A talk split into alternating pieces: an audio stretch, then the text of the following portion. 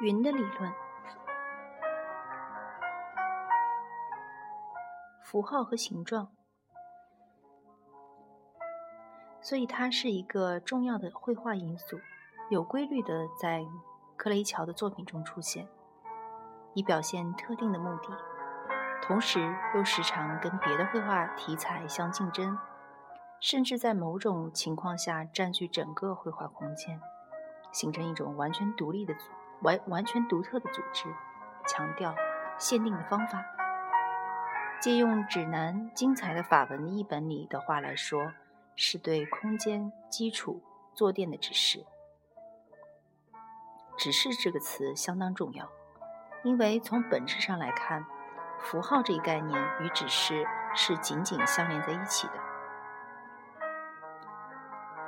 相对现象学认为，一个物体。不能同时作为图像和概念出现的这一说法，我们的分析让一个绘画图形与一个语言符号相关联，后者成为它的破译符号。他把符号指为云，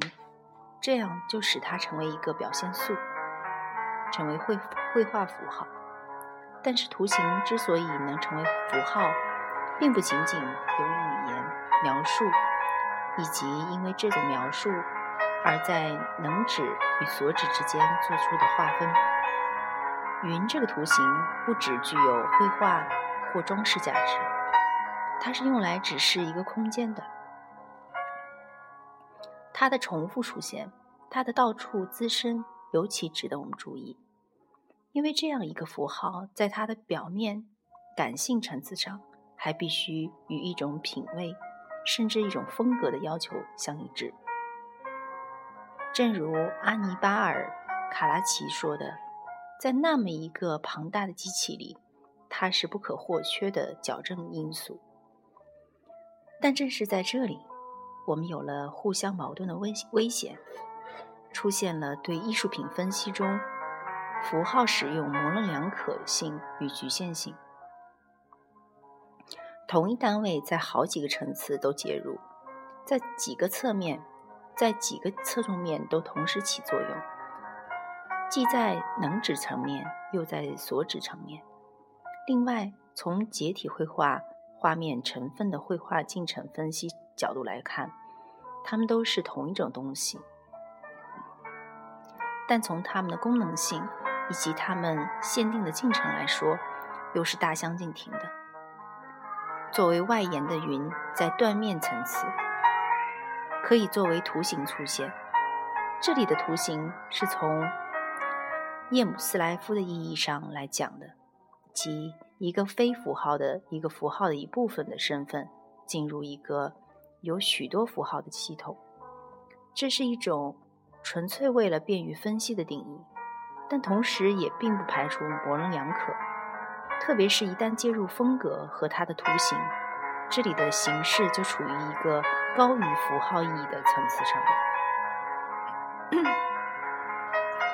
同一个物体看上去好像可以从一个层次跑到另一个层次，特别是当它作为指示空间或者位置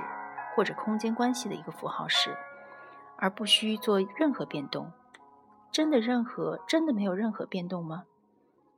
顺着布克哈特的指示看，作为绘绘画成分的云，可以具有表面上明晰的固定性，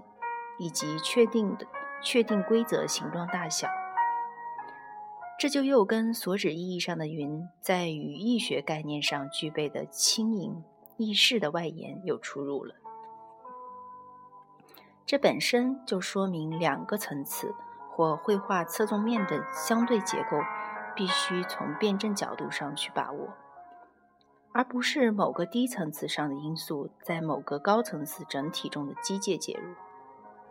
而这一点，当我们去分析这一因素，但在这里，因素这一概念都有了问题。在柯雷乔的所有的作品中，起的象征功能就变得更加清楚了。